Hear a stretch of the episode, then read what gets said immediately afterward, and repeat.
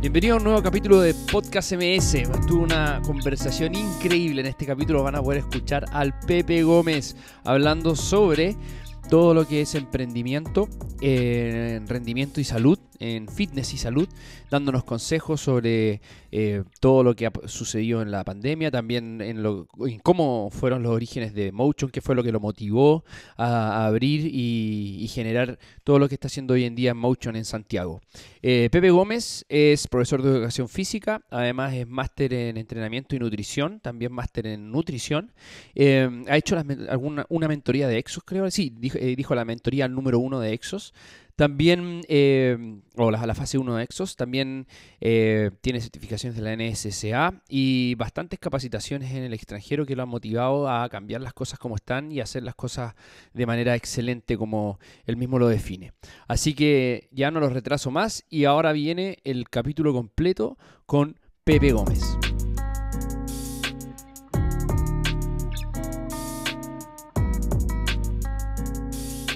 Bienvenido entonces a un nuevo capítulo de Podcast MS donde tenemos un tremendo invitado y estamos ya súper contentos porque llegamos a los 8000 en menos de, de, 6000 y tantos. Subimos a 8000 eh, visitas y, listas escuchadas, perdón, o capítulos escuchados. Eh, a través del, podcast de calentamiento. Ese está rompiendo récords. Está puesto número 4, como los mejores capítulos del MS Podcast. Así que súper contentos por eso. ¿Cómo estáis, Gonzalito, hoy día? Hola chicos, hola Pepe.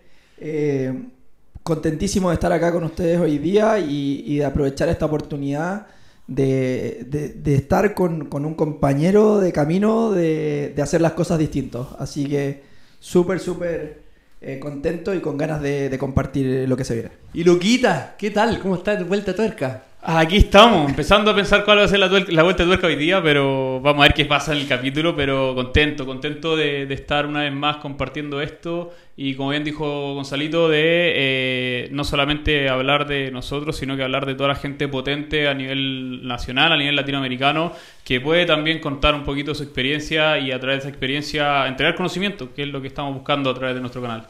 Buenísimo, oye, y Pepe, bienvenido, Pepe Gómez. La máquina de Motion. Bienvenido, amigo. Oye, gracias chicos por, invitarme, un, honor de verdad. Eh, los felicito por el trabajo que vienen haciendo hace años. Yo me río mucho de repente con la forma en que presentan el contenido, porque aparte de ser certero, se nota que lo hacen aparte de, un punto de vista súper didáctico y se nota algo importante, ¿no? que se nota a la gente que el contenido lo hace vocación, eh, que va más allá del lado comercial que como, emprendedores tenemos que tener, pero que al mismo tiempo hay esas ganas ¿no? de poder transmitir conocimiento, educar, eh, al final se conecta con el emprendimiento, pero no, todo, no todos lo logran, ¿no? Es un camino que es difícil de poder manejar en el tiempo. Así que, bueno, quizá empecé un poquito antes que ustedes, no sé qué empezaron ustedes, pero, pero es algo que es difícil de poder equilibrar y, creo que ustedes lo hacen muy, muy bien. Así que, aparte que me llegan mucho, muy buenas referencias de ustedes, tenemos a clientes que vienen de línea, que han con nosotros, y siempre lo, lo, han puesto ustedes como referencia en la zona y como, gente súper profesional, así que los, felicito de verdad. Buena, buena, muchas ah, aparte, aparte, que son un, buen ejemplo de kinesiólogos que les gusta el movimiento y el entrenamiento eh, como terapia para poder promover salud y rehabilitación, que también eso cada vez encontramos más, pero pues, tuvimos años luchando, por lo menos a mí me tocó un proceso súper duro, ¿no? donde eso básicamente era quine, camilla, ejercicio, movimiento y esa conexión creo que ustedes también la, han hecho muy, muy bien. Exacto, como subió hace poco eh, Badir, puso Rest is not rehab. Así que esa es la verdad. Eh, los kinesiólogos somos los que estudiamos el movimiento, los expertos del movimiento, no los expertos de las camillas, compadre. Así que eso es lo que estamos tratando de cambiar. Y, Luquita, ¿sabéis qué, ¿Por qué no partimos como siempre tenemos que partir con una entrevista? Con el por qué. Exactamente. La primera pregunta yo creo que más importante para empezar a contextualizar todo lo que vamos a hablar de acá en adelante, que probablemente nos vamos a poner a conversar y a rayar la papa de manera extendida y distendida, es preguntarte un poco, Pepe, es ¿por qué estás haciendo lo que estás haciendo? ¿Por qué elegiste el camino del emprendimiento? ¿Y por qué dentro de ese camino del emprendimiento elegiste formar eh, una empresa o una organización como la que tienes ahora? Eh, ¿cuál es el objetivo finalmente de, hacer lo que estás haciendo? yo creo que, el tema de emprender es algo que, lo tengo inculcado de, familia, ¿no? Siempre en la mesa y, con, mi viejo, eh, la conversación fue chucha, la, independencia se logra con, el, emprendimiento, ¿no? La actividad laboral sin, sin, independencia es un camino, pero, pero en general si uno tiene las posibilidades, que nuestro, nuestro padre siempre nos presentó a nosotros, a, todos mis hermanos que hemos tratado, algunos hemos fallado, lo hemos chutado, eh, yo también cometí estos errores al inicio de mi carrera, el emprender no fácil, ustedes, lo saben. Eh, eh, siempre estuvo esa, esa, promoción, ¿no? Y, yo, yo, creo que lo tuve claro. Ahora, el problema que creo que le, pasa a algunos de mis hermanos, por ejemplo, también, que no me reten si escuchan esto, es que, que, que, si no tienes una pasión muy clara, el emprendimiento se hace difícil, ¿no? Que el emprendimiento tiene que ir de la mano de poder tener pasión energía, porque al final si no tienes pasión, eh, pasión por algo no vas a poder tener la energía eh, ni las ganas de todos los días poder luchar por esa idea, ¿no? Los emprendimientos no son algo que, oye, se me ocurrió a funcionar, entre medio de un camino lleno de piedras, cemento y, y, muros que escalar, ¿cachai? Entonces creo que eso siempre estuvo. Y yo creo que cuando decidí cambiar mi educación física, como les contaba antes en la instrucción, estudié Derecho dos años, eh, fue lo que entré, vengo salí de gimnasio, un colegio tradicional, todos mis amigos nos preparamos para estudiar carreras tradicionales, en la familia se, se impulsaba a estudiar carreras tradicionales, que creo que le pasa a, mucho, a, muchos de nosotros que estudiamos las carreras de la salud al final, eh, no todos nos decidimos al tiro por un tema de, de presión social, ¿no? Pero creo que cuando, cuando me, me, decidí a cambiar mi educación física, era porque ya por mi lado tenía mucha inquietud a estudiar el fitness, me cuestionaba, yo jugaba a profesional, me cuestionaba la preparación física que me hacían hacer, y estudiaba y chuta, y sentía que tenía la capacidad de cuestionar a los PS, no, no, son muy estudiosos en Chile eh, a nivel de, de, básquet en ese minuto, ahora sé que ha, todo ido mejorando, ¿no? a nivel de fútbol también pasa lo mismo. Eh, sabía que, que, mi camino de emprendimiento iba a ser un poquitito más fácil si hacía lo que me apasionaba. Siempre en el colegio fue el gallo que tenía buen promedio, 6, 2, 3, pero era porque tenía un 7 en las cosas que me gustaban y un 5, 4 en las cosas que no me gustaban. El promedio, era un promedio. por mi forma de ser, probablemente a ustedes les pasa algo parecido, tenía que, buscar algo que realmente me, gustara y me apasionara. Entonces creo que la idea, como a los 20 años, cuando, cuando hice este cambio a, la educación física, la tuve más o menos clara, sabía que el camino iba a ser ese, también todos sabemos que el camino de, de, educación física, y quizás también pasa en Kine, un camino que tiene un techo rápido, es, es difícil poder eh, tener un estilo de vida quizás como el que a mí me había tocado tener. Eh, entonces, claramente, más aún, eh, las ganas de emprender siempre iban a estar. Yo, la idea de hacer algo de entrenamiento, no, no como Motion ahora, pero algo de buena calidad, la tuve desde que comencé a estudiar educación física y más aún en España, cuando fui, sentí que me fui diferenciando un poquitito en, conocimiento de, mis pares en Chile en ese minuto. Eh, sabía que a la vuelta algo, algo teníamos que hacer. ¿no? Entonces, esta idea tiene mucha energía, porque parte desde, que tomo una decisión de salir de algo tradicional y claramente el camino tenía, tenía que ir en la excelencia, en, destacar y en poder hacer algún, algún negocio, ¿cachai? Entonces, estas, las cosas que nacen con mucha, con mucha energía, que las que, la, que dais vuelta en la almohada, que las soñáis, creo que al final se van acompañadas de buen trabajo, de buenas decisiones, de un poco de suerte y otras variables que tienden a, a funcionar en, el tiempo. Y innovación, claramente, que es donde todos nosotros los emprendedores en el mundo nos encontramos y tenemos que seguir innovando para que no nos pille la moto porque al lado están todos mirando también. Oye, Pepe, eh, te estaba escuchando, yo creo que los cuatro acá compartimos el, tema de la pasión, pero te quiero llevar un poco para otro lado. ¿Cómo, cómo la pasión se conecta con el propósito? Y, y, cómo de repente esto que tú mencionabas y que en el, colegio particularmente, tú decías, bueno, había cuestiones que me iban eh, muy bien y otras cuestiones que me iban mal, ¿no es cierto? Y cómo de repente esas cosas, ahora que tienes tu propósito, ¿no es cierto?, más claro, que es la formación de tu organización y, el, que ya está formada en este caso, eh, si eso se ha conectado con que hoy en día te das cuenta, que yo creo que a nosotros nos ha pasado, que tenemos que estudiar esas cosas que de repente no, no habíamos estudiado o no habíamos pescado tanto en el, en el colegio, o, o, cómo esa, esa pasión, ¿no es cierto?, se conecta con, con el propósito. Quiero, quiero, quiero ir por, por ese lado, básicamente. Sí, yo, es una buena pregunta y creo que uno como emprendedor también se equivoca en el proceso de, quizás querer abarcar todo. Después, con el tiempo, quizás te vas dando cuenta que al final eh, el rasgo del emprendedor no, no, necesariamente tiene que ir ligado a una extensa área de conocimientos, múltiples áreas. Eh, eh, con el tiempo uno aprende que tiene que delegar, que tiene que contratar gente buena, que tiene que contratar gente que es mejor que uno para determinadas tareas, tanto en cosas específicas de entrenamiento, en áreas que quizás uno no le apasionan tanto. eh, como también eh, en áreas de iniciativa, áreas de finanzas, que son cosas que al final igual la empresa uno tiene que empezar a aprender y manejar. Yo creo que tuve suerte en lo que es formación de negocio.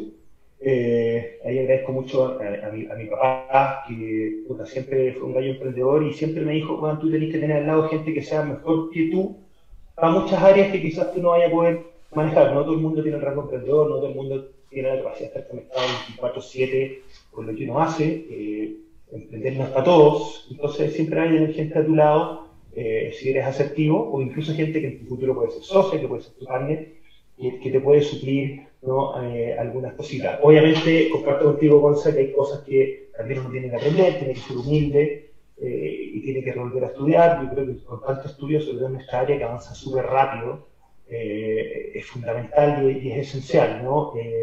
creo yo que me he hecho mucho mejor kine en el tiempo, muchos de los kines que trabajan con nosotros se han hecho mejores entrenadores en el tiempo. Esa conexión eh, bilateral que existe entre, las dos carreras, creo que es un punto esencial de lo que hacemos hoy en día acá, acá Motion. De hecho, yo estoy contratando mucho más kine a esta altura. Eh, tienden a ser personas que, que, se adaptan mejor al servicio que, que vamos dando. ¿no? no sé si es una falencia de la carrera de educación física en Chile eh, o un aspecto positivo de la carrera de kine que hay en Chile que quizás está cada vez incorporando más movimiento, con los quienes están encontrando eh, el rubro del entrenamiento algo quizás atractivo en donde pueden operar. Claro, ahí tocaste un punto importante y bien bonito, que es la intersección entre estas dos carreras, que finalmente eh, la, la, kinesiología eh, no es no es un fisioterapeuta, el kinesiólogo no es un fisioterapeuta, son dos cosas distintas. El kinesiólogo, si nos vamos en Estados Unidos y tú bien lo conoces, es el, el que se encarga de estudiar el, el, el, movimiento. Y la kinesiología es una rama común para la fisiatría, para el, fisioterapeuta, para el strength coach, para el preparador físico. O sea, tienen que partir todos conociendo la kinesiología, porque la kinesiología es movimiento. Entonces, se da, uno empieza a tener y darse cuenta que kinesiología tiene muchas ventajas en relación al profesor de educación física, pero también el profesor de educación física tiene muchas ventajas en relación al kinesiólogo. Lo que pasa es que la mezcla perfecta es mezclar a los dos.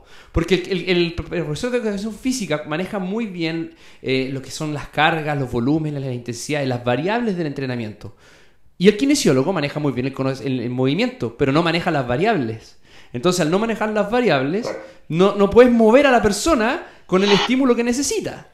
Entonces, generalmente los kinesiólogos subestiman la capacidad de las personas y algunos eh, profesores de educación física sobreestiman las capacidades de movimiento de otras personas. Tal cual, Eso es muy efectivo, lo que decir.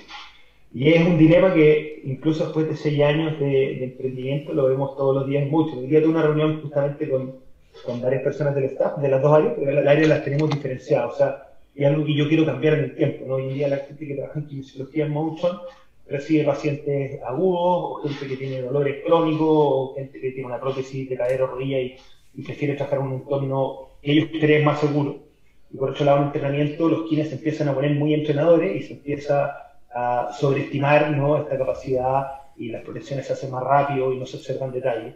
Y creo que es un dilema que, que, tenemos que luchar. Por otro lado, los kines, de repente da lata porque hay un paciente que ya está más o menos listo en kines y chucha, siguen con los ejercicios selectivos, falta intensidad. Gonzalito.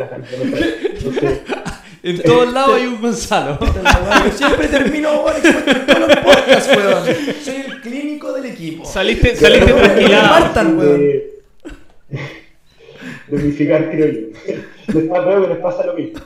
Pero hay algo que, bueno, claro, después de ese años seguimos luchando y, nosotros hay un área, el área de kine reintegro, es algo que lo queremos unificar más, porque hoy en día todavía el reintegro está siendo el área más kinésica y queremos intentar que haya un staff intermedio que, que esté en los dos lados, que podamos, porque al final el reintegro sigue siendo algo todavía muy amplio, tenéis gente que es muy agresiva, tenéis gente que tiene malos hábitos de nutrición y va a desacelerar sus procesos de remodelación de los tejidos y adaptación, entonces al final eh, es algo complejo, pero como tú decís, Marce, eso que dijiste es clave, ¿no? Eh, el sobreestimar y subestimar a los dos lados y al final los grandes entrenadores, los grandes quienes solo son los que tienen la capacidad eh, de poder identificar esas variables, saber delegar cuando hay que delegar o saber eh, aplicar bien la práctica eh, cuando, cuando corresponde.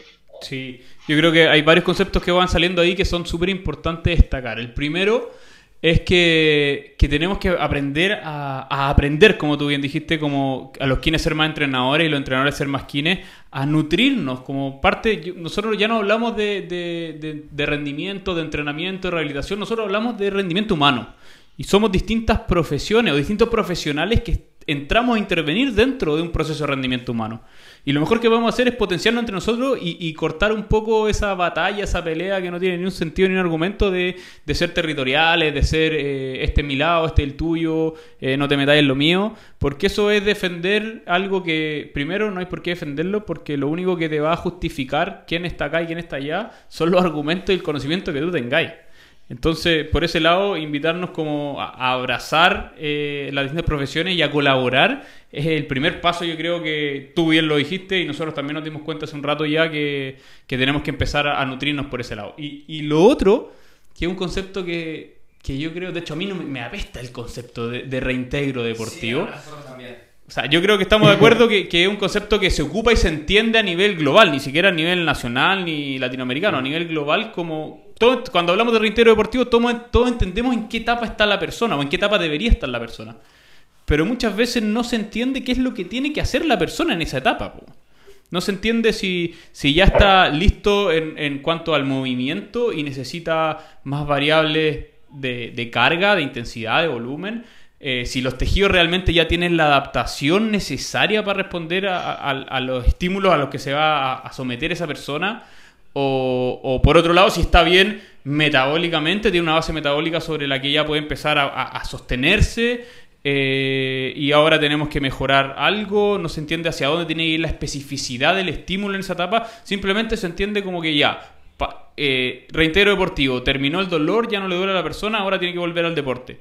¿Qué hago con esa persona? Mucha gente dice, no, yo hago reintegro deportivo, pero realmente no sabéis qué hacer en esa etapa. Y no sabéis eh, respetar un poco la individualidad de la persona, la especificidad de la tarea que va a realizar la persona para poder realmente dosificar, planificar y periodizar un reintegro deportivo. Entonces, por ahí yo creo que... Es muy, Dale, dale. muy, muy cierto, Lucas. Sí, lo que sí estuvo es muy cierto. De hecho, nosotros ahora queremos atacar un poquito más eh, los servicios eh, grupales. Eh, mucho, el core de nuestro servicio siempre ha sido el servicio uno a uno en todo lo que hacemos. ¿no? Llegamos a hacer hasta 200, 250 sesiones diarias personalizadas entre los servicios de entrenamiento y kinesiología, eh, lo cual nos significaba tener más o menos 50 empleados, eh, eh, la mayoría de entrenadores y kinesiólogos y el resto, bueno, administrativos, etcétera. Eh, lo cual, claro, cuando nos tocó enfrentar el cierre ahora fue, fue tremendo, ¿no? Eh, por lo mismo, queremos, estamos, bueno, como te contaba, replanteando servicios grupales a futuro, uno a tres, uno a cuatro, quizás el lugar que tenemos ahora nos puede quedar un poquito chico, pero siempre está el sueño en función, que lo estábamos viendo ya de ir a un lugar más grande.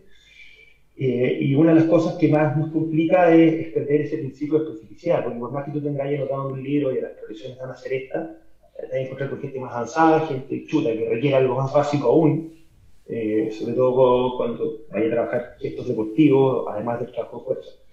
Eh, entonces, claro, hay un tema ahí que, que es complejo y, y en, en el tema reintegro se, se confunde mucho, ¿no? porque realmente tenéis pacientes, no ha pasado con, con clientes súper entrenados que han tenido una lesión lumbar, que a las dos o tres sesiones ya están listos para entrenar, pero el médico le dio 10, y al final esas siete sesiones puede ser que hayan sido una pérdida de tiempo si el kinesiólogo no maneja ejercicio, ¿no? Quizás tres ya, perfecto, vamos a hacer algo eh, más pasivo, vamos a bajar un poco el dolor, pero después tenéis siete sesiones que pueden ser un mes o, o tres semanas, donde hay una pérdida eh, de tiempo y de trabajo que es brutal, ¿no? Entonces, esa lucha eh, yo creo que es importante y se requiere a veces ir más allá del negocio, es decir, tú te pasas de un servicio de entrenamiento y quizás más barato que, que kinesiología, porque ya estáis listo.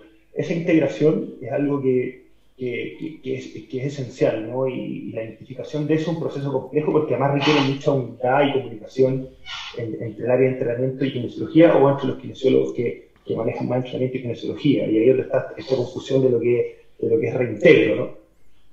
Y hay algo que, que dijiste en la reunión de, de, de, pauta, la mini reunión de pauta, la introducción, que me resonó harto y tiene que ver con todo esto eh, sobre la personalización, sobre el trabajo en grupos, en donde tú, me, tú nos dijiste que partiste haciendo, no sé si fue una práctica o partiste trabajando en Baltus, el ex Baltus, y, te impresionaba de, de, cómo se trataba la gente. Eh, nosotros somos muy de la excelencia, de, de, tratarlos como lo mínimo que se merecen. Nosotros somos mucho de, realmente programar a la gente, de, entrenar a la gente con los mínimos y rehabilitar a la gente con los mínimos. Yo sé que tú también soy de, ese estilo, entonces cuéntanos un poquito sobre eso, sobre qué fue lo que te llamó la atención en cómo estaban las cosas hace 6, 7, 8 años atrás, antes de abrir Motion, y, qué fue lo que quisiera, quería, cambiar, eh, qué fue lo que te inspiró a cambiar. Primero que nada, igual yo soy un agradecido de, haber trabajado en Baltus porque fue el lugar que me dio la oportunidad de hacerme conocido y conocer un poco la base de datos o el perfil de clientes que hoy en día existe con nosotros. Pero más que, más que decir, eh, eh, eh, la forma en que estaban, yo venía de una vocación de servicio tremenda. Imagínate estar afuera trabajando con atletas y, con personas uno a uno. Y puta, yo llegué a Chile y paralelo al Baltus tenía trabajar con atletas de alto. Entonces, claro, tú llegáis con un impulso de evaluación, de puta grado de, tecnicismo en cada movimiento, que al final te das cuenta que en, una sala no lo podías abarcar, porque tenías 50, 80, hasta 100 personas en horas peak eh, asistiendo a una sala y la mayoría lo veía ejecutando atrocidad. Entonces, el sistema con dos personas en turno no da. Y además de que tu variable, eh, o lo que le pasa a muchos profes allá, que claramente tienen que intentar no ser tan asistentes en sala, para poder dar espacio a que la gente tome personal trainer.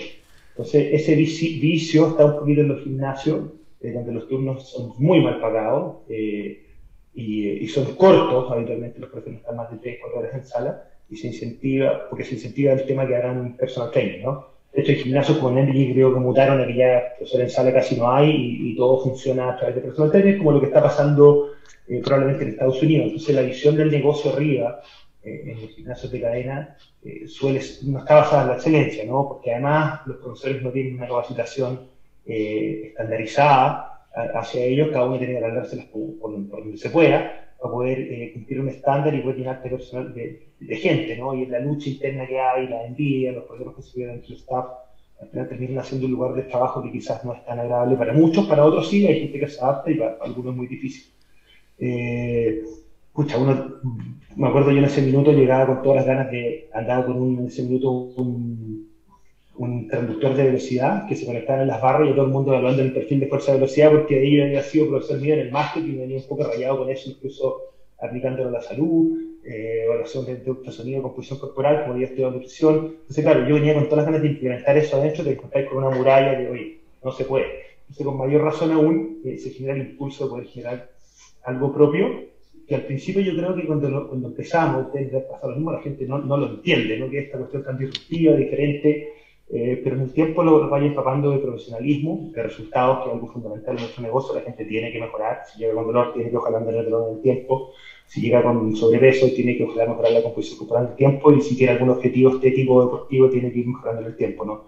Tiene que ir todo de la mano. Entonces al final creo yo que la paciencia que tuvimos al principio, que fue muy duro en Motion, eh, unificando todos estos criterios, eh, dándole un poquito más de, ciencia a la gente. Al principio, obviamente, nosotros hemos mutado mucho de cuando partimos ahora. Hay cosas que, que sacamos, cosas que hemos incorporando, hay cosas que son muy propias. Este año, eh, a la vuelta, la gente se encuentra con un montón de cosas nuevas que, que estamos agregando.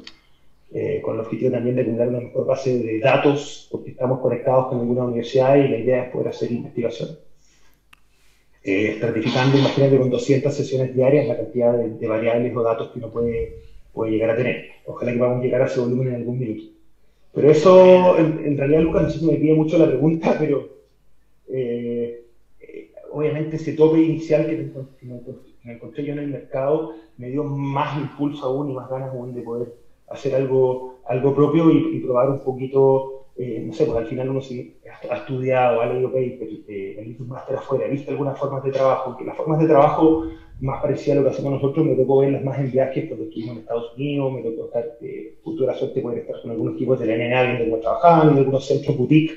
Allá tienden a ser un poquitito más chicos que muchos porque se cobra tan caro el servicio de buena calidad que no necesitáis un volumen estratosférico de gente. Acá cobran más de 250 lucas al mes es una atrocidad.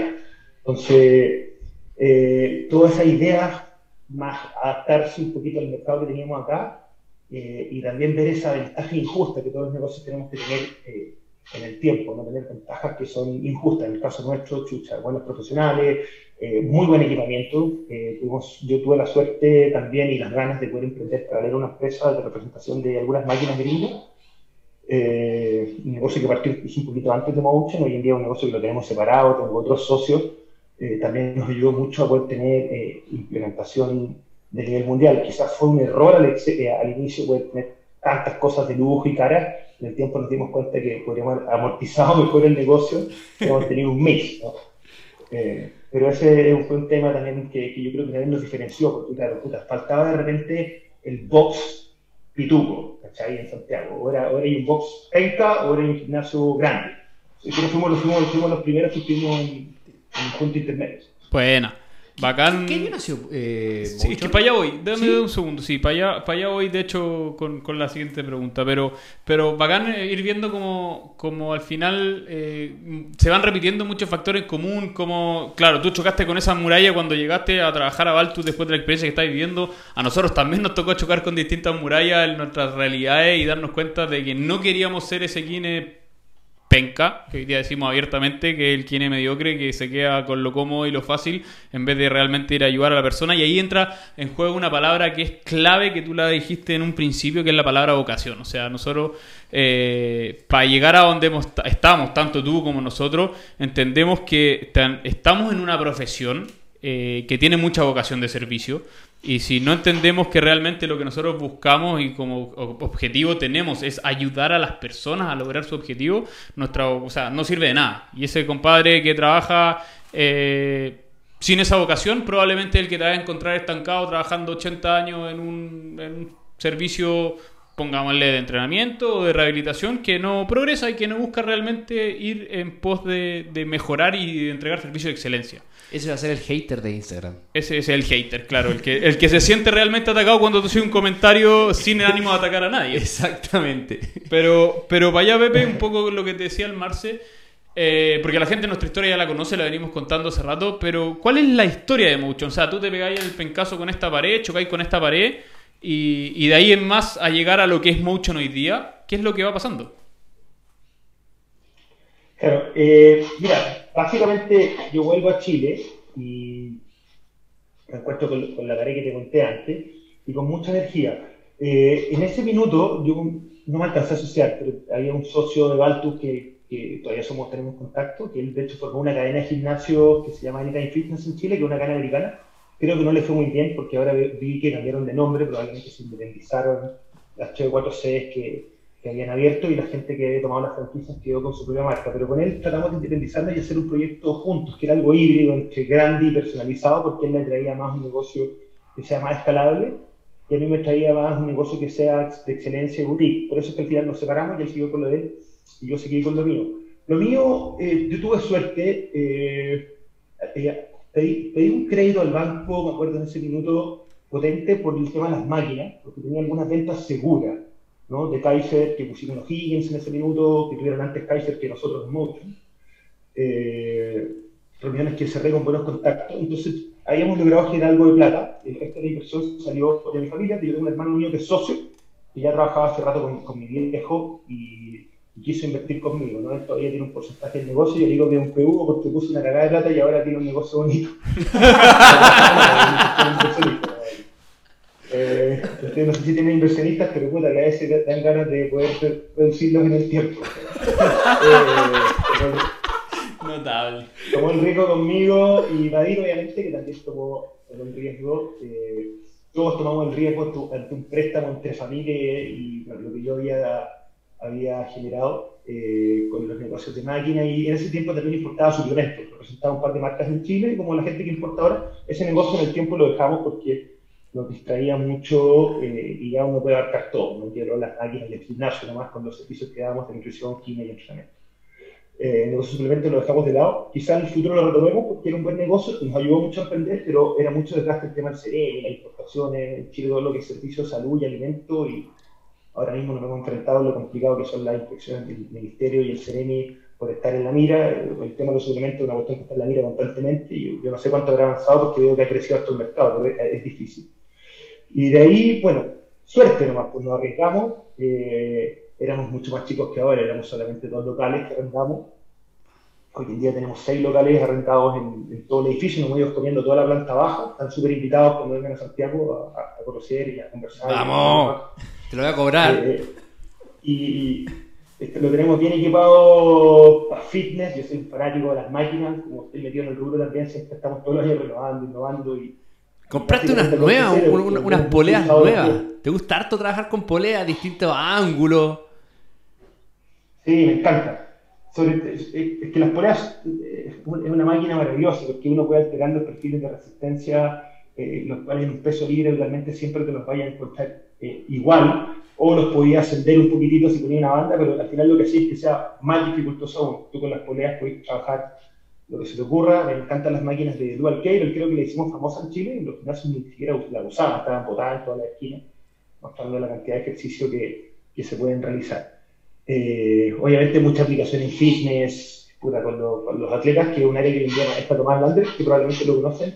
Eh, probablemente los protocolos son más parecidos a, a, lo que hacen ustedes o otras cosas, pero en fitness sí el uso del equipamiento eh, para poder generar activación regional de ciertos músculos, poder dar variabilidad gente que entrena todos los días y con un volumen alto de trabajo fuerza, eh, sigue siendo un elemento súper atractivo y funcional a ese público en particular. Independiente que con atleta igual siempre una cualidad te, te puede ser útil en rehabilitación. Eh, pero obviamente el core de nuestro negocio siempre fue mutando o ha mutado hacia el fitness y la salud final, como digo yo, estamos también metidos nosotros al menos en el negocio de la estética, la gente quiere verse bien.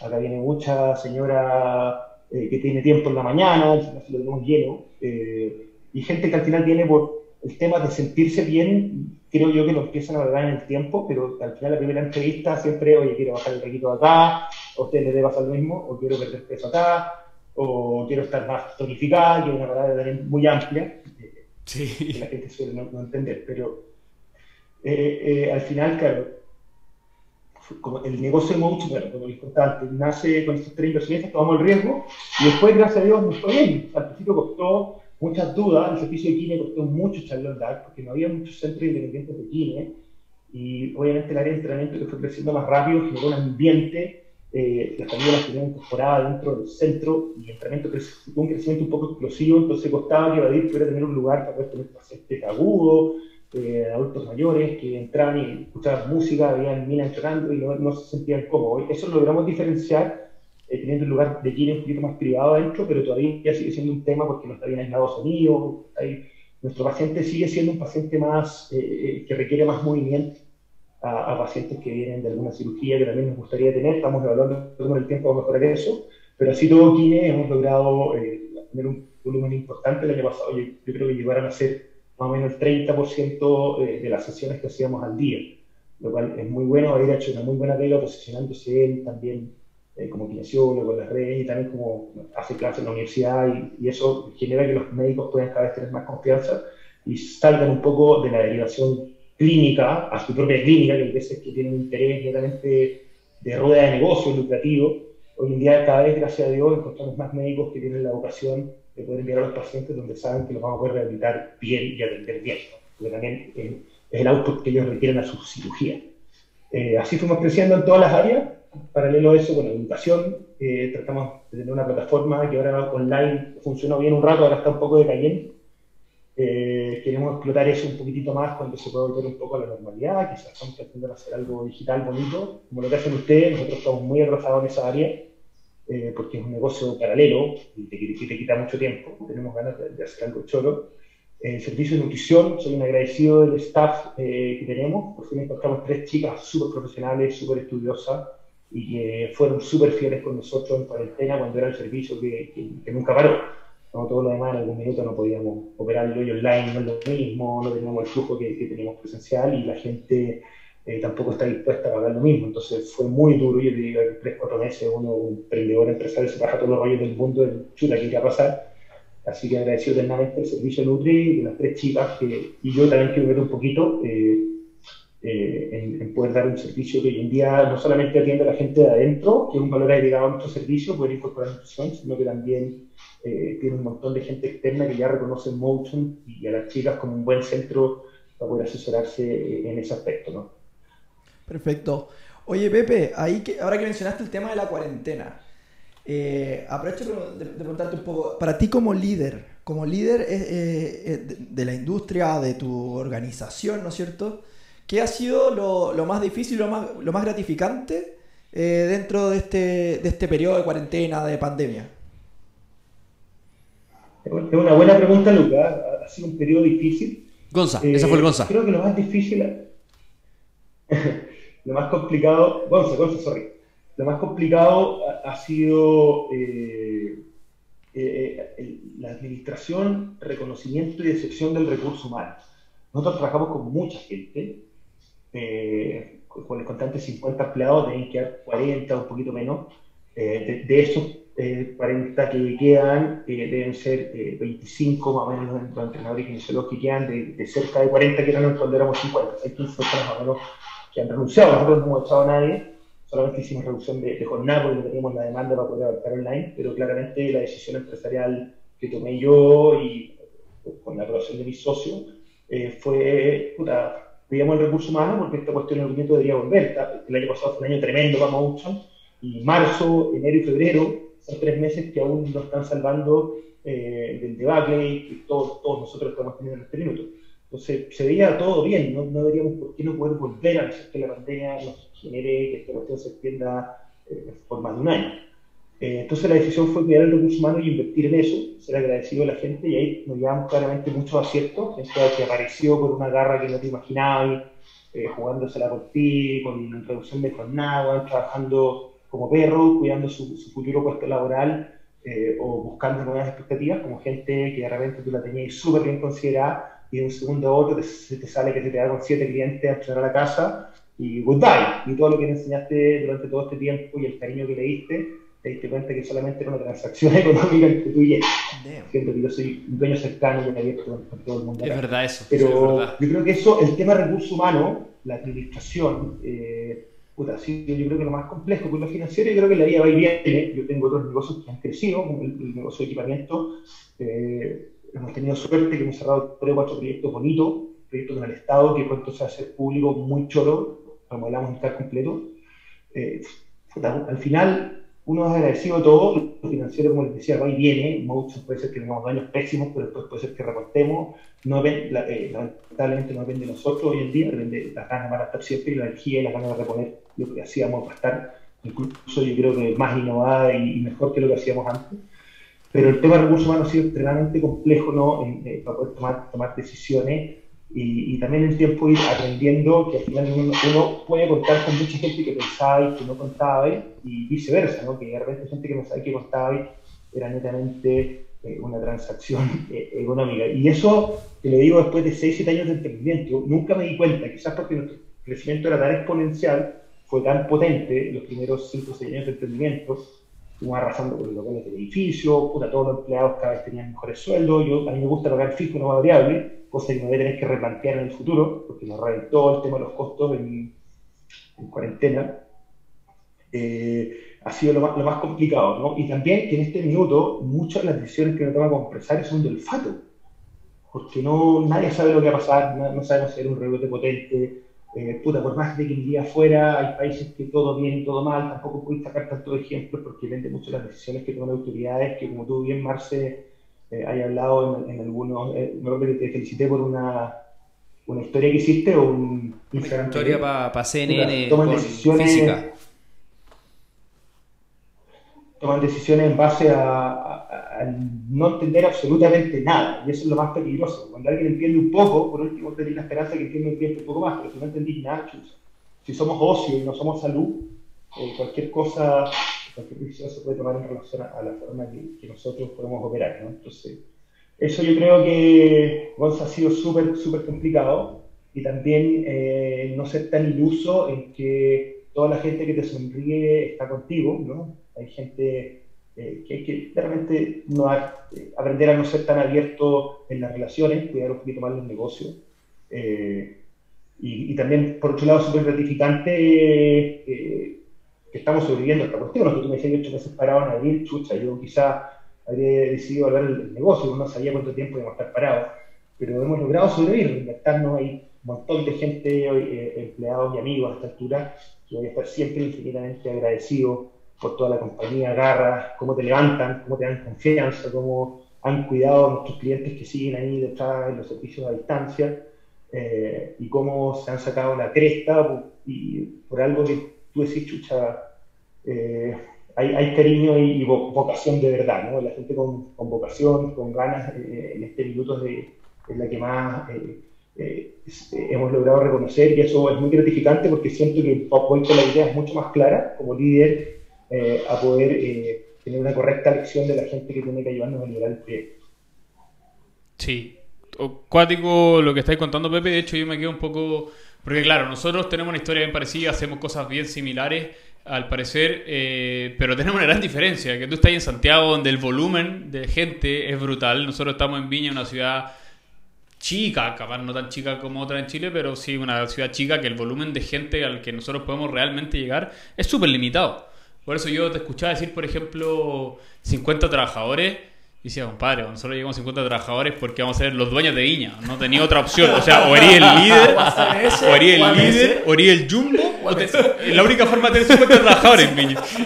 verdad, verdad. Y, lo, y, lo, complejo que significa eso en cuanto a formación. Pues nosotros, por ejemplo, cada persona de nuestro equipo, cada trabajador de nuestro equipo, independiente del área, tiene un periodo de formación brutal. O sea, nosotros invertimos mucho en educar a nuestro equipo para que hagan lo que nosotros hacemos, porque como bien sabemos, lo que tú haces con tu gente en mucho, lo que nosotros hacemos con nuestra gente en MS, es totalmente distinto y la mayoría de la gente no está educada para, entregar ese servicio. Entonces tenemos que invertir mucho en educación y desde ese punto de vista... Eh, comparto mucho contigo la importancia que tiene el recurso humano o el equipo de trabajo en cuanto a, a, lo que uno ha invertido en ello y lo que espera de ello, porque Compadre, si a nosotros que hoy día nuestro, nuestro equipo son 15 personas, de esas 15 personas se me van 10 y queremos abrir en un mes más, eh, lo más probable es que no pueda abrir porque no va a tener la gente para soportar la, la clientela. Claro. Y, ahí también entra el, otro concepto. Sí, eso es lo que nosotros.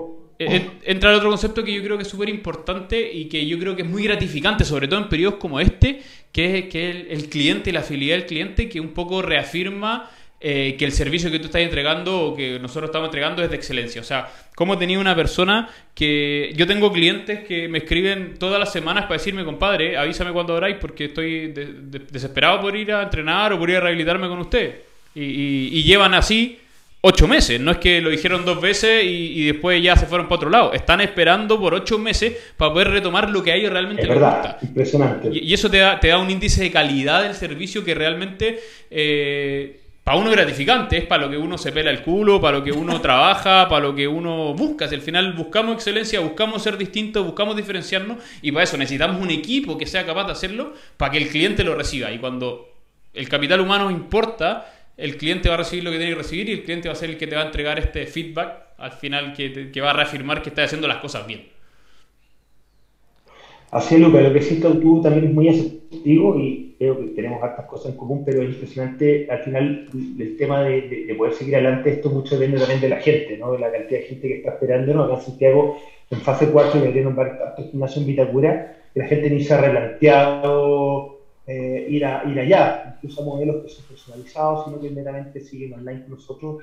Y, y, y, es más, tengo la lectura que mucha gente que sigue pagando online lo hace por apoyarnos, no porque le guste estar en la casa y estar desesperado eh, por, volver. Y eso habla un poco de la, de nivel de fidelización que uno genera y el, tema de, cómo la capacidad de poder cambiar estilos de vida o vidas eh, en, muchas personas es lo que al final genera algo que, es muy potente y que, y que es perdurable eh, en, el tiempo.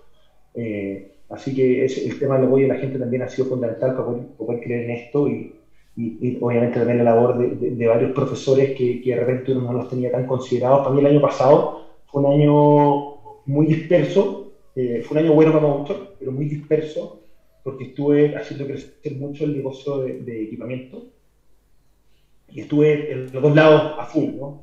Eh, y claramente eso, independiente, hoy día lo hablaba con de la reunión, independiente que en, temas de números haya sido un buen año en 2000. Eh, 19 eh, en términos de, de otro lado de lo que estaba pasando como identidad de marca, al yo no estar quizás tanto acá eh, y el negocio creciendo muy rápido, se empezaron a generar identidades muy individualizadas dentro del centro, que al final lo único que hacen es, poder confundir a los profesores que necesitan más apoyo y más liderazgo al lado. No todos los profesores tienen la capacidad o la, o la autoridad de poder eh, generar eh, eh, una imagen, una identidad propia de entrenador. Hay gente que necesita guía al lado. Eh, son rasgos que tenemos todos los seres humanos. y nos generó un problemita que quizás se exacerbó en cuarentena con la infidelidad de muchos clientes, de algunos trabajadores, donde ya ni siquiera la intención fue irse y que es súper válido, sino que fue la intención herirlos. El, el, hablar, oye, entonces al final eso también es súper importante y por eso entiendo el tema de ustedes de la formación. Nosotros al final con volumen, eh, mucha de la gente que viene a Motion ya viene un poco semi-formada, tenemos convenios con muchas universidades que hacen las prácticas, tanto en Kine como en carreras de educación física o ciencias del deporte. Hemos logrado detectar mucha gente y también hacemos procesos de inducciones que hoy en día lo queremos formalizar, pero acá vas a trabajar con nosotros, también la gente se induce un mes Hoy en día queremos dar un, sistema internado, dar un poquito más de cositas teóricas también, no solamente prácticas con ellos, de lo que hablamos en pasillo, para que ese sistema empiece a funcionar mejor y tener una mejor detección eh, de personal. Eh, nosotros, para un servicio tan personalizado, llegamos a, esa cantidad de gente, porque al final el gimnasio tiene un horario intenso eh, de 6 a 10 de la noche y tenéis que tener dos turnos, dos personas de aseo por cada turno, dos nutricionistas por cada turno, un portador, un diseñador o gente que está encargada de marketing eh, eh, por turno 15 entrenadores en la mañana más 6, 7 kinesiólogos, muchos de los entrenadores también son kinesiólogos, y en la tarde también, porque al final es uno a uno. O sea, al final eso fue lo que nos comió, llegamos a vender 20, 25 personas por hora, eh, y eso, eso claramente no, el modelo de servicio que siempre mucha gente me lo criticó por el costo fijo que teníamos, fue la manera un poco de crecer en excelencia que no puede dar un servicio uno a uno, pero que en el largo plazo con volumen se empieza a poner un poquitito complejo. Creo yo que el tema que lo que hacen ustedes está bien, la capacitación del personal es esencial y algo que nosotros tenemos que ir mejorando, no solamente para tener mejores profesionales, sino para que la gente que trabaja con nosotros tenga una mejor identificación con la visión del modelo de trabajo que quiere la empresa eh, finalmente. ahí, nos falta, nos falta el el ingeniero comercial que llega y te dice, oye, compadre, no le está sacando la, renta, la ah, rentabilidad al metro cuadrado. La típica, la típica. Y no, no entiende la, la, diferenciación del, del, del, servicio, de la prestación que estás entregando. Y no, no, pero compadre, tenéis tanto metro cuadrado, no estáis sacando la rentabilidad al metro, así que esto no es negocio. Sí. Ey, ey, nosotros tenemos que... Somos un servicio para dar experiencia, weón. Entonces, para dar una buena experiencia, tenéis que tener personas que hagan la vega bien. Que, haga la pega bien, no, no, solamente que esté moviendo a la persona y contando repeticiones. Oye, Pepe, ¿sabéis que eh, quiero darle una vuelta eh, a la, conversa que es para, que todos nuestros estudiantes de movimiento a nivel latinoamericano y, chileno que nos escuchan eh, aprendan un poquito con el ejemplo que estamos dando ahora, sobre todo en Chile por el tema eh, de colaboración entre profesionales. Si bien, como dice Simon Sinek, el líder no es el que va primero, sino que el que va inspirando, según Simon Sinek. De hecho, Apple, para los que sepan, eh, para los que no saben, Apple no es el líder en tecnología a nivel mundial eh, en términos de económicos. De hecho, no, no alcanza a superar un pequeño porcentaje de las ventas a nivel mundial de tecnología pero sí es el líder en términos de inspiración. O sea, lo que hace Apple, todos los demás le copian. Eh, y acá estamos cuatro personas que considero, considero somos líderes, y no, no somos los únicos, pero somos líderes en ese sentido acá en Chile y en Latinoamérica. Entonces, eh, el ejemplo que quiero dar, y quiero que también tú me des tu opinión en relación a eso, es tratar de que las personas se respeten más y compartamos más. Que seamos más que personas como en Chile que les gusta mucho el chaqueteo, el hablar mal del otro gimnasio, el que yo hago las cosas mejor que el otro, el que no, lo que pasa es que en Motion lo hacen así, no, es que en MS lo hacemos desde otra, desde otra, desde esta otra forma. Eh, nosotros somos totalmente opuestos a eso y nos gusta compartir. Y creo que este momento es un momento icónico para Chile en donde dos grandes eh, empresas, ¿cierto? Desde el punto de vista del rendimiento, están compartiendo y, generando instancias para compartir el, experiencias sin entrar en, un, debate de egos, que eso es bastante tradicional, por lo menos acá en la cultura chilena. A ver qué, qué te parece eso. Muy de acuerdo, Marce, y, y, es algo que es típico del chileno y ocurre habitualmente en, en, la, industria. La, nosotros se puede exacerbar un poquitito más. Eh, somos pocos los emprendedores del área, eh, cada vez hay más.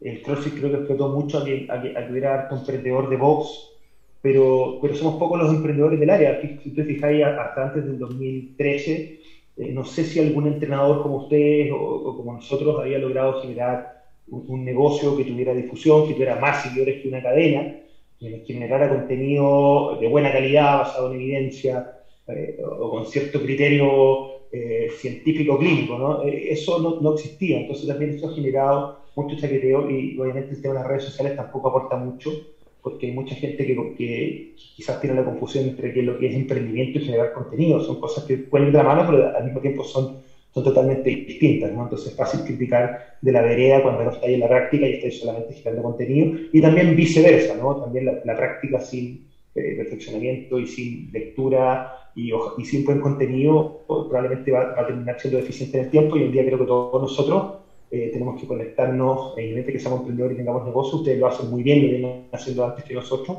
eh, tienen que conectar, tenemos que conectarnos con las redes, con la nube, con el mundo digital eh, y poder traspasar esta información. Yo creo que eso, Marce, que sí tuvo es clave y estamos en un, en un rubro donde se tiende a hablar, a hablar mal del otro. Y como siempre lo hablamos con algunos chicos acá, con Tomás, estar abierto a todo y entender que detrás de, de un buen profesional, independiente que no pueda estar de acuerdo con un criterio, la aplicación de un ejercicio, un movimiento, lo que sea, claramente hay un razonamiento lógico de atrás y debería haber un razonamiento lógico mientras ese razonamiento lógico exista, todo es discutible, conversable y, y, es un mundo en el cual hoy en día es muy fácil aprender y adquirir cosas, cosas de, de los demás también, ¿no? Eh, cerrarse en, en, formas de trabajo, en, en, nutrición también pasa mucho, ¿no? Con todo lo que hay hoy en día de moda, con dieta extrema, con, con todo lo que está hablando de, de la dieta cetogénica, etcétera eh, hay, hay, mucho fanatismo alrededor de, de, muchas áreas, siendo que quizás todo puede tener cierta aplicación en cierto minuto, o si alguien logra irse bien a algo, eh, puede funcionar bien. Lo mismo que entrenar para la salud.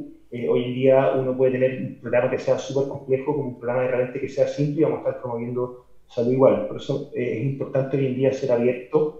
El, yo creo que el tema de, de, no hablar tanto de los demás y observarse bien a uno mismo en donde uno puede mejorar, aprender, juntarse con gente capa como ustedes, conversar, es algo que, puta, sin duda es una parte eh, invaluable ¿no? para la gente de la industria. Eh, y, y, el hablar mal al final lo único que va a lograr es, eh, es que uno quede mal con uno mismo frente a los demás. ¿no? Cualquier cliente o auditor inteligente eh, hoy en día, que es el cliente que finalmente todos vamos a querer, que el que va a aperturar y que va a dar tu servicio, es alguien que va a entender que una persona que valida lo que hace eh, siendo despectivo con el resto, eh, probablemente es alguien que eh, va a fallarle también al mismo en el tiempo. Exacto, buenísimo. Yo sé que Gonzalito tiene otra, otra preguntita y tiene relación con lo mismo, parece. Sí, Pepe, eh, encuentro notable ahí como la conexión que haces entre el, ¿no es cierto?, el, el chaqueteo, que en realidad no tiene ningún sentido si es que nuestro foco es el aprendizaje, es el mejorar, es el avanzar, y que eso como emprendedores yo creo que los cuatro que estamos acá estamos totalmente claros en que la innovación pasa a ser un concepto clave. Y, y en ese sentido, ¿qué rol crees tú que ha tenido la tecnología o cómo, cómo ha, qué ha significado para ustedes como Motion en, en esta etapa de pandemia y cómo lo venían trabajando antes y qué tan grande fue el cambio? O menos mal, voy a repetir. Sí. Eh, conmigo es difícil el tema de repetir, pero creo que lo voy a poder lograr. había, había, había, hilado muy bien, weón, me cagaste. Eh, eh, la, la, memoria de un pájaro puta tiene este compadre. Puta madre, ya. Espera, era aprendizaje, innovación, tecnología. tecnología. sí, es verdad, weón, es verdad. ¿En serio, weón? No me acuerdo de nada. ¿Me escucháis ahora? Sí, la tecnología. ¿Cómo la aplicación de la tecnología? ¿Va por ahí la pregunta? Claro, en relación, iba en relación la, al tema del aprendizaje, eh, como una, una, un tema de, de, no, de, evitar el chaqueteo, ¿no es cierto? Sino que en realidad preocuparnos de mejorar nosotros y que esa, ese tema de mejorar nosotros generalmente claro. va de la mano de la innovación. Y cómo la innovación eh, claro. en, en esta etapa, ¿no es cierto?, se ha conectado con el tema de la tecnología dentro de la pandemia y cómo eso también lo, cómo lo venían trabajando antes ustedes eh, para pa poder ir avanzando.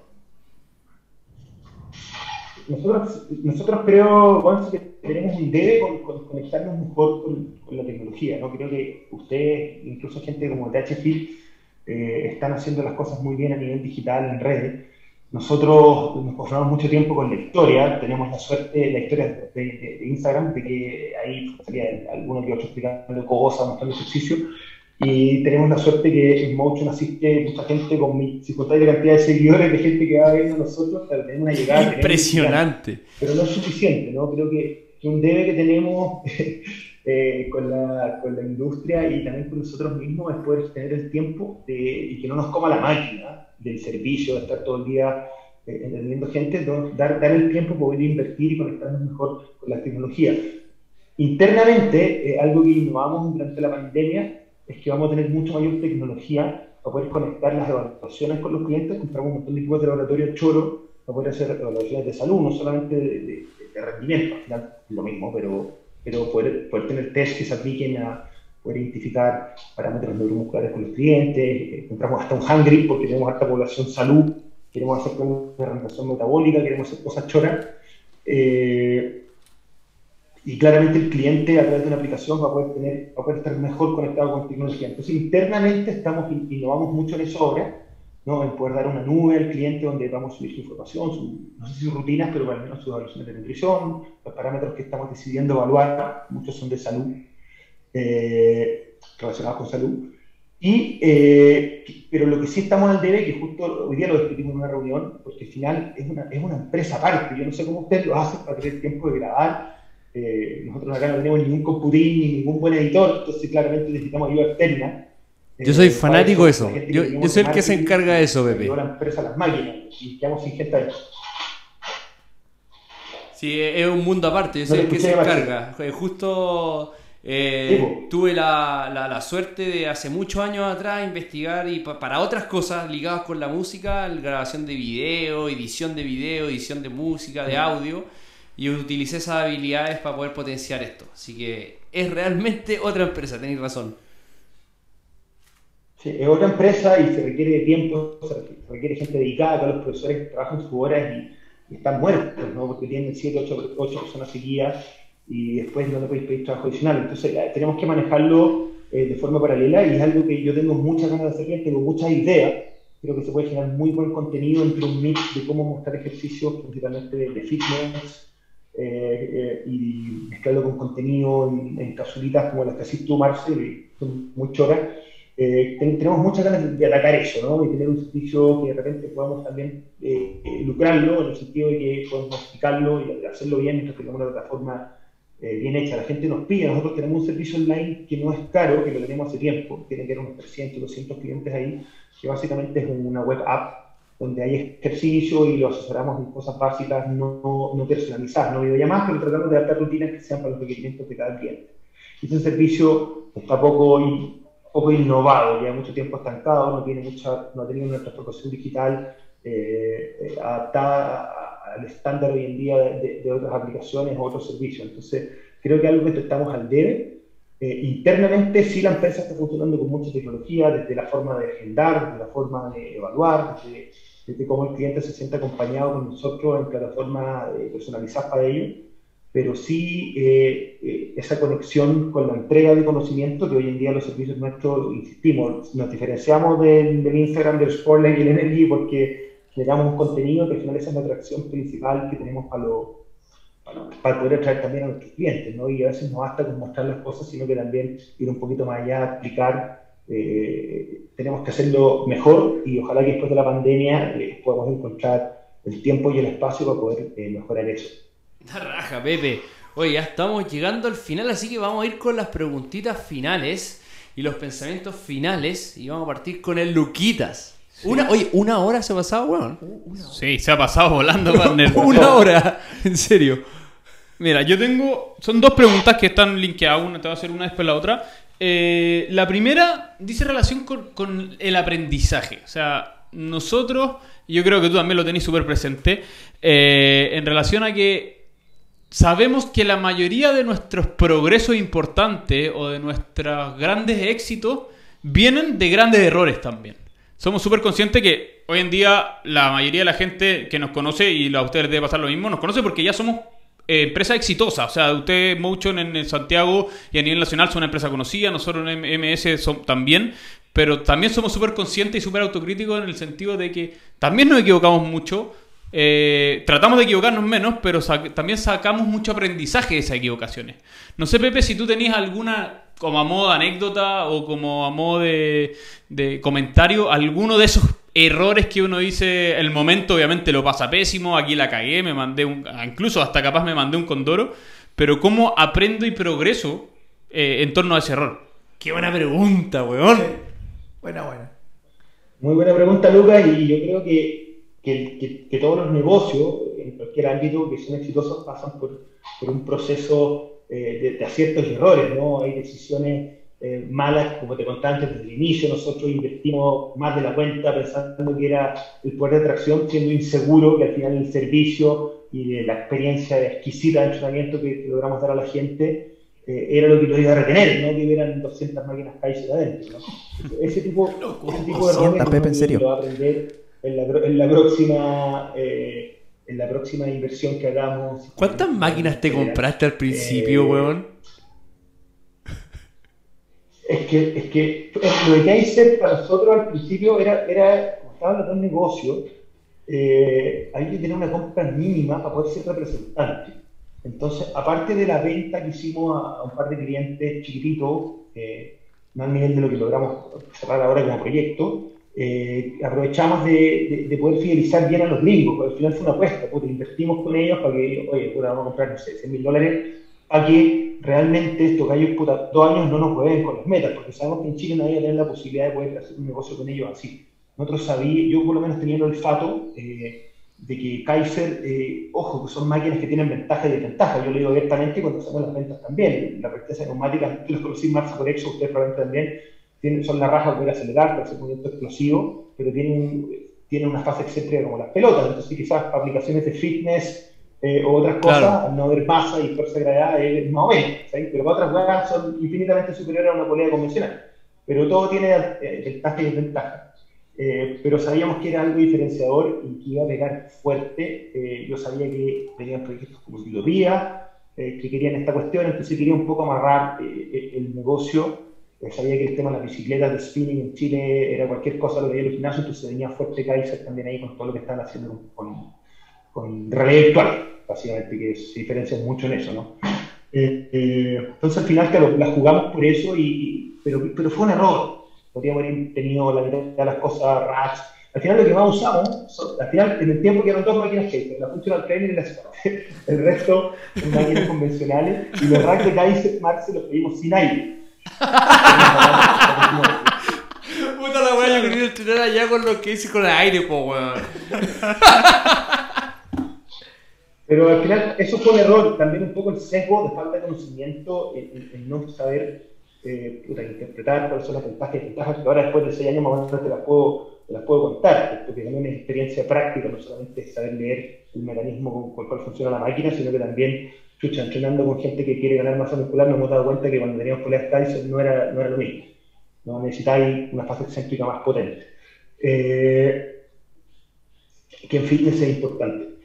Entonces, eh, eso fue un error. Después, puta, de errores grandes que son términos de inseguridad, tener profesionales que son, elegir profesionales que son excelentes en lo técnico, en lo práctico, pero que no tienen empatía, que no tienen eh, capacidad de liderazgo, que no tienen capacidad de trabajar en equipo, eh, que no generan en relaciones saludables con los clientes, que eso es muy amplio. y creo que eso también es un gran error, ¿no? Al principio uno comprendió, no cacha esas, esas cosas y cometí errores en empoderarnos a la gente correcta, eh, en poder dar eh, labores a personas que realmente, no les interesaban, ¿cachai? De repente tú le podéis pedir eh, emprendimiento, liderar un área a alguien que de repente puta, le encanta traer personas todo el día y así se ve toda la vida. Entonces, quizás a lo mejor dejarlo ahí y no tratar de dispersarlo en algo que quizás lo va a sacar y no lo va a tener conforme en el tiempo. Todas esas variables, creo que los emprendedores las fuimos aprendiendo, o yo con Badir, sobre todo que estamos liderando proyectos, los fuimos cachando eh, en el tiempo y fuimos tomando decisiones asertivas a tiempo, ¿no? Muchas costaron plata, me costaron sacar gente que, en Chile es carísimo poder, poder desvincularse aunque alguien te esté robando, weón, es un país que es, a veces complicado de manejar a, nivel laboral. Eh, pero, pero creo yo que en esta mezcla de ciertos errores fuimos al final creciendo. Hay mucha gente que salió de Motion, yo igual para estar eternamente agradecido porque la, labor que cumplieron en estos minutos fue importante. Eh, hoy en día la labor la, la generan otras personas. Pero eh, esos dos temitas yo te diría eh, Luquitas, que fueron cosas que, que, me encantaría poder partirlas de nuevo, nos habrían ahorrado mucho tiempo, energía y probablemente una mejor rentabilidad en los primeros años que lo pasamos eh, un poquito mal, eh, costó, como todos los negocios, uno tiene millones de dudas, hasta el punto que cuando miraste para el lado y por fin la cuestión está flotando y después de ahí bueno, hay que tratar de seguir innovando. El punto de innovación es clave, pero creo que hemos sido precisos en poder innovar, tanto en el delivery, en cómo entregamos los servicios, poder sacar cosas que quizás eran de más y eran tediosas, poder agregar cosas que sean eficientes, poder eh, estar dentro de un parámetro de ejercicios que sean efectivos, porque también hay un montón de cosas bluff hoy en día que circulan que hay que saber interpretar y aplicar bien. Eh, muchos profesores que vienen con ideas puta, basadas en algún grupo que siguen, entonces al final eh, todo ese, ese temita de mayor control, que es algo que quizás perdimos también un poquito el año pasado con el crecimiento, es algo que, que hoy en día, probablemente después de esta pandemia, todo lo que hemos pensado y evaluado y, si vamos a ir a un nuevo lugar, lo vamos a lograr eh, corregir. Eh, yo estoy también con muchas ganas de poder estar mucho más metido eh, en Motion en los próximos dos tres años para poder lograr la estabilidad y poder seguir con la proyección que teníamos. Nuestro siguiente paso, como les contaba antes, era irnos a un lugar de 2.000 metros, ahora acá tenemos más o menos 1.000 primero que nada, por poder diferenciar un poco los espacios de kinesiología. Eh, ojo que no se malentienda, porque la sala de entrenamiento probablemente siempre va a ser compartida, pero tiene cierto perfil de cliente, que también nosotros tenemos que pensar en negocio, no solamente en, lo que sería óptimo, pero tiene cierto perfil de cliente, sobre todo adultos mayores, etcétera, que hace tiempo que nos vienen exigiendo eh, un lugar un poquitito más como quiet, eh, para que este, todo este tema de música y las minas y todo, no sea algo tan invasivo, ¿no? arriba de ello. Entonces, al final, eh, eso también es algo que queríamos, queríamos generar y también, obviamente, en un lugar mucho más grande para poder empezar a explorar servicios de 1 a 3, 1 a 4, eh, small groups todavía controlados, todavía gente que vamos a tratar de individualizar su rutina, pero que no nos requieran tener 100 empleados, porque al final el recurso humano, nosotros nos convertimos en una empresa de recursos humanos, o sea, de el desgaste mío de que hemos tenido en, en cuarentena, de poder mantener a la gente motivada y con expectativas y diciéndole que a partir de X mes vamos a poder pagar lo que le pagábamos antes, y gente que tenía bonos este año que no lo va a poder tener, y tratar de llegar a un consenso. Eso yo diría que es algo que, que, en el futuro tenemos que tener un poquito mejor eh, planificado eh, para poder enfrentar un negocio sano en el tiempo que va más allá de la rentabilidad. Los negocios personalizados, como también los restaurantes boutique, como también eh, las empresas que tienen tratos muy cercanos con los clientes, las tiendas de ropa boutique, son muy dependientes del recurso humano. El recurso humano es fundamental que tenga la visión y que tenga la capacidad de poder eh, motivar y transmitir al cliente lo que uno finalmente quiere como empresa. Entonces, sobre eso tenemos que seguir trabajando mucho, mejorando y va a ser esencial, yo creo, yo creo la, la capacidad de, poder estar encima mía y evadir en los próximos años para que, para que no ocurra este desfase entre crecimiento económico, pero desalineamiento eh, en, la misión y visión real que nosotros queremos como, como dueño. Bacán, bacán Pepe, yo creo que es súper importante si nosotros queremos promover un poquito que la gente siga haciendo lo que nosotros partimos haciendo, eh, podemos de cierta forma eh, acortarle un poquito la curva de aprendizaje en base a nuestros errores, así que siempre es importante compartir esa experiencia y no quedarnos solamente eh, con el concepto de que somos exitosos porque nacimos exitosos, porque para ser exitosos tenéis que atreverte, tenéis que asumir riesgo y tenéis que trabajar, como lo que significa trabajar y, en base a eso llegar a, un resultado. Así que muchas gracias por compartir la experiencia porque yo creo que también eso nos hace más humanos y nos hace más cercano a no ser, oye, mira, el, Pepe Gómez, el buen que entrena mucha gente y es seco. No, el Pepe es una persona más que también ha aprendido con errores, ha aprendido en base a experiencia eh, y lo más importante es que ha aprendido y ha mejorado. Igual como lo hacemos nosotros acá el día a día y lo que promovemos con todo nuestro equipo y con toda la gente. O sea, es, el, hecho de primero atrévete eh, y se te equivoca y da lo mismo Acostúmbrate a eso, acostúmbrate que te, te va a equivocar más seguido si estáis asumiendo riesgo, pero aprende de tus errores. Qué bacán, porque... Eso, y... No, dale, dale, Pepe. Y mucha gente a, veces cree que los, que emprendimos tuvimos suerte o, tuvimos el apoyo económico inicial. Eh, y, el tema va, mucho más allá de eso, ¿no? Es, un rasgo, lo que hacen ustedes, despliegue energía diario eh, que imprimen en sus redes, en sus cuentas personales. Es algo que, que, es tremendo. La gente cree que en la red social uno está ahí, es, trabajo al final. Y Instagram al final es algo que, te interfiere en la vida familiar. Eh, son sacrificios que no todo el mundo está dispuesto a hacer.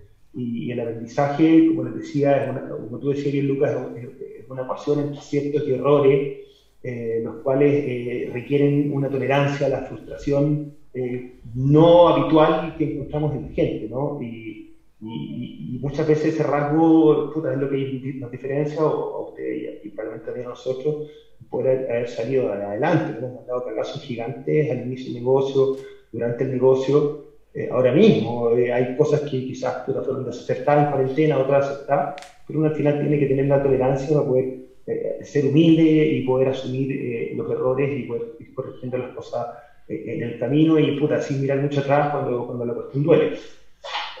Gracias Pepe, hoy en nombre del equipo completo MS, eh, muchas gracias por estar con nosotros, sabéis que de verdad, una hora quince se pasa volando, impresionante.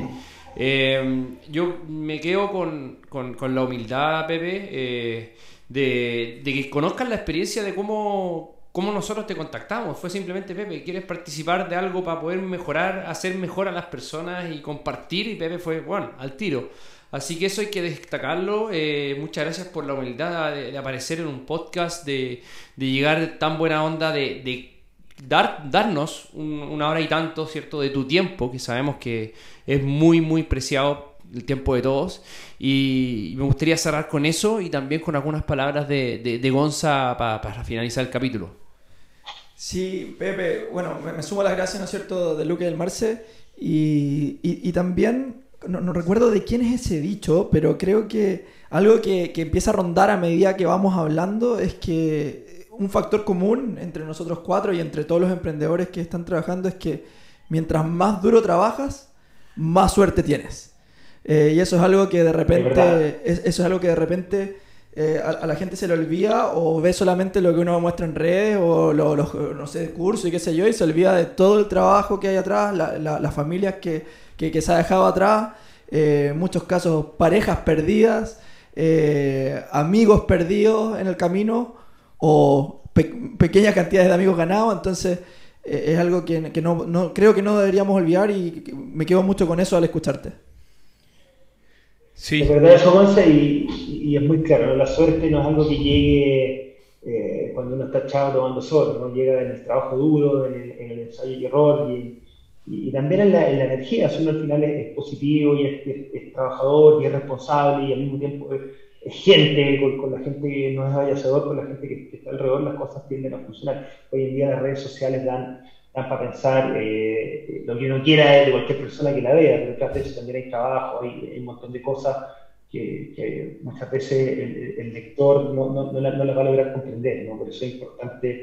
Eh, también eh, la cercanía para mí, estar con ustedes es un honor, es un agrado, de verdad que no, cuando quieran conversar, yo feliz de estar disponible eh, para lo que quieran, aparte que, que lo, lo, encuentro súper profesionales, conozco a tu hermano Lucas también, que ha venido para acá alguna vez con nosotros, eh, súper gente. Marquito, Marquito. Saludos para el Marco. No sé si es tan bueno que nos conozcas por él, pero bueno. Oye, de verdad, contacto y todo para gente que hemos, del CEREI, Ministerio de Salud, para poder estar un poco más pues, acordados con, con, lo que estamos haciendo ahora, que estamos, de la verdad que todos los días tenemos miedo, porque puta, lo que le pasó a física, por ejemplo, lo que nos puede pasar perfectamente a nosotros, hay un montón de gente que está haciendo ejercicio eh, con derivación clínica y claramente eso se puede malinterpretar y nos han tratado de funar 45.000 veces. Eh, ha llegado acá todo lo que te puedas imaginar, de Cuca, y todo. Así que eh, ese respaldo ahí ha sido, ha sido importante de, la gente que, conoce gente va a poder tener eh, arriba en el Ministerio de Salud el Sereno, va a poder estar un poco más tranquilo con la operación que estamos haciendo hasta ahora, con todas las restricciones que tenemos. Eso, Pepe, me sumo a las palabras del Marci y del Gonza. Eh, agradecerte por tu tiempo, agradecerte por estar acá. Y creo que nunca está de más dejarte las puertas abiertas de MS cuando estés por acá. Ya podéis pegar una escapada, dar una vuelta por Viña Eh, nos iremos a pegar un almuerzo, tomar una cervecita, conversar un ratito de estos temas que tanto nos gustan y obviamente bienvenido a conocer el centro, eh, a entrenar acá cuando andes por, por Viña y muchas gracias eh, de todo corazón por el tiempo y por la experiencia que compartiste con nosotros y con toda la gente que lo va a escuchar. Yo creo que es muy valioso aprender de la gente, así que muchas, muchas gracias. Gracias a usted, de verdad. Oye, Pepe, ¿dónde te puede encontrar la gente? ¿Dónde puedes saber de Motion? Di, las, di tus redes, ahora es el momento para que te conozca la gente que no te conoce. Motion Center, nuestro Instagram de, Motion. Hoy en día el contenido que estamos subiendo básicamente son infogramas y algunos papers que estamos revisando constantemente. Tenemos un área de educación y investigación que se encarga de crear contenido ahí. Falta un contenido que sea un poquito más aterrizado con el público mortal común, en ese sentido, lo felicito por lo que están haciendo ustedes. Y mi red personal, Pepe Gómez 13. Eh, la idea mía es conectar todo lo que hago con Motion. Eh, también son redes en el fondo, son cruzar, trato yo de cruzar bien los contenidos. Eh, también ahí me pueden seguir. mi contenido básicamente son historias, en el feed no hago mucho. tenemos varias ideas de hacer cosas entretenidas para Motion en el futuro, pero ahí nos pueden encontrar y, y obviamente a medida que vayamos activando el servicio, mientras las autoridades lo permitan, vamos a ir generando contenido mucho más rico de entrenamiento eh, con nuestros clientes, que es lo que hemos hecho y yo creo que nos ha caracterizado la red social todo este tiempo. Gracias, Pepe. Eso fue el capítulo de emprendimiento en rendimiento con Pepe Gómez, muchas gracias. Gracias, Luquitas, por estar acá. Gracias, Gonza. A todos los que nos escucharon, te escuchaste el capítulo completo. Muchísimas gracias por todo el apoyo. Recuerda que nos pueden encontrar en las redes sociales como Movement-Solutions. A Luquitas lo puede encontrar como Lucas Magasic. A Gonzalo como Gonza.kini y a mí como Coach-Marce. Y aprovecho para pasar el dato por acá porque me acabo de hacer un canal de YouTube para que lo busquen. Soy Marcelo Arancibia Coach. Ahí me encuentran y pueden ver hartas cosas un poquito más distendidas porque ahí ya hablo sin tapujos. Así que eso, cabros. Muchas gracias por este, por, este tiempo y recuerden, humildad, cabros. Acá tenemos un grande del emprendimiento y, y, del rendimiento a nivel nacional y latinoamericano y humilde como siempre tratando de compartir. Eso, cabros. Nos vemos. Muévanse y chao. Gracias, gracias. Cuídense.